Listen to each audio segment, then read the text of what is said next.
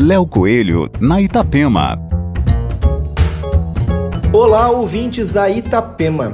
O premiado designer catarinense Jader Almeida recebeu convidados para apresentar o seu mais novo showroom em Florianópolis.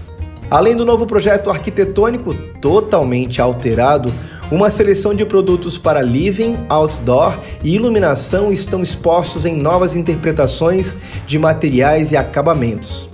Jader é muito acima da média. O designer, que é natural da cidade de Videira, começou sua carreira em Chapecó e hoje está baseado em Floripa. Atualmente, o catarinense é um dos profissionais mais importantes do seu segmento no mundo, com mais de 150 móveis e acessórios de sua assinatura vendidos e distribuídos em lugares como Estados Unidos, Canadá, Londres, Paris e Tóquio. Aqui, Léo Coelho com as coisas boas da vida.